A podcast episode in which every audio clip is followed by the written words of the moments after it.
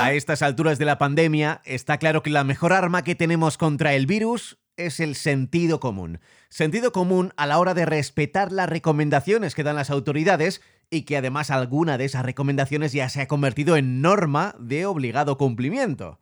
No me voy a poner aquí a recordar qué se puede y qué no se puede hacer con eso de que salgan los niños a la calle tras más de 40 días encerrados, pero tampoco voy a dedicarme a generalizar y decir que todo el mundo lo está haciendo mal cuando parece que en realidad son unos pocos. Ayer vi más gente insultando en las redes, perdiendo los papeles y rasgándose las vestiduras que realmente gente que no respetara la norma de salir con peques a la calle. Tranquilidad, respetar las normas, todo el mundo las sabe ya y los policías también. Está habiendo muchas críticas a los políticos estos días, de uno y de otro bando, pero más allá de las ideologías de cada uno, esto va de responsabilidad personal, de que puede haber unas normas. Para unos están bien, para otros serán peor, pero esas normas hay que intentar cumplirlas.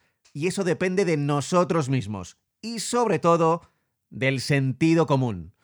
Y hablando de sentido común, recordé una historia muy futbolera y muy deportiva de nuestro argentino favorito. Así que para empezar bien la semana, vamos con Hernán Casiari y el sentido común de los horóscopos. Pertenezco al selecto grupo de varones que han sido concebidos durante un mundial de fútbol. Esto significa que el padre, mientras engendra a su señora, está pensando en otra cosa. Los mundiales ocurren cada cuatro años, entre junio y julio, por lo tanto padecemos este síntoma los varones nacidos entre febrero y marzo del año siguiente un mundial. A mí me tocó llegar al mundo a mediados de marzo del 71, es decir, que astrológicamente hablando, yo soy México 70 con ascendente en Pelé. Los concebidos bajo el signo de México 70 somos personas calladas, con un gran mundo interior, y nos llevamos muy bien con los Suecia 66 y con los Alemania 74. No debemos hacer negocios con una Argentina 78 ni viajar en un avión pilotado por un Chile 62. Las mujeres se rigen bajo los poderes astrológicos de los Juegos Olímpicos. Según mis estudios, los varones que somos México 70 nos enamoramos muy fácil de las chicas Montreal 76, que son mujeres nacidas a mediados del 77, que son un poco equilibradas, bastante altas, con una clara tendencia al comunismo, dado que Alemania del Este ganó 40 medallas de oro en esa competición. Las mujeres Múnich 72 pueden llegar a ser muy buenas madres, pero tienen en contra una personalidad un poco explosiva. Las Seúl 88 son pispiretas, son alocadas, sexualmente aventureras. La astrología tradicional intenta hacernos creer que nuestro comportamiento en la vida tiene una relación directa con la posición de los astros en el momento de nuestra llegada al mundo. A mí me parece muy agarrado de los pelos ese sistema. Prefiero entender nuestro temperamento desde un dato básico, qué miraban en la tele papá y mamá mientras nos concebían. Es más probable que un ser humano sea introvertido, sereno y soñador por culpa de que su padre estaba escuchando un gol de Platini durante el coito y no a raíz de que el planeta Júpiter haya pasado justo en ese momento por la órbita de Mercurio. Mi teoría es sencilla. Desde siempre los matrimonios engendran a sus hijos en la habitación.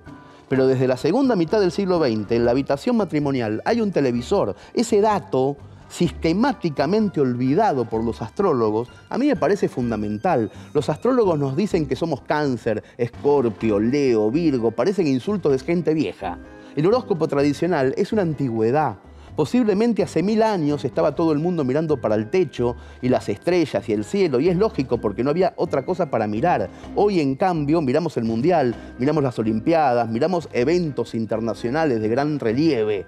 La mayoría de las veces, las parejas modernas conciben a sus hijos con la televisión prendida. Por eso las mujeres nacidas en noviembre casi siempre son muy agradecidas y se visten con mucha corrección. El motivo es claro, la madre fue inseminada a finales de febrero, que es cuando en la tele pasan la ceremonia de los Oscar. Por tanto, la desconcentración sexual materna a raíz del premio a Mejor Actriz Secundaria es detonante en el temperamento de la futura hija.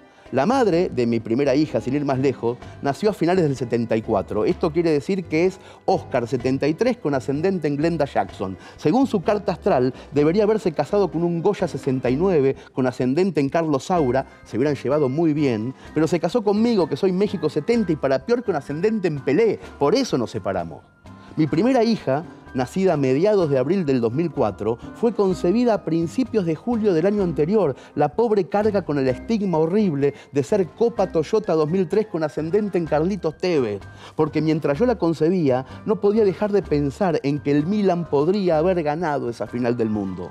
Por eso la chica ahora está en díscola y con una leve tendencia a despertarse por la madrugada pidiendo la hora. Es necesario que dejemos de ser piscis y sagitarios, conejos y monos, libras y colibríes, renacuajos y cánceres. Es hora de que dejemos de sentirnos orgullosos de eso. La temática de los horóscopos parece una broma de mal gusto, urdida por nuestros antepasados, con el fin de saber hasta cuándo sus descendientes podían ser tan pelotudos. Y la pelotudez nos está durando mil años. Ya es hora, queridos contemporáneos, de que las supersticiones se rijan por una astrología moderna y utilitaria, tan absurda como la anterior, pero por lo menos con un mínimo de sentido común.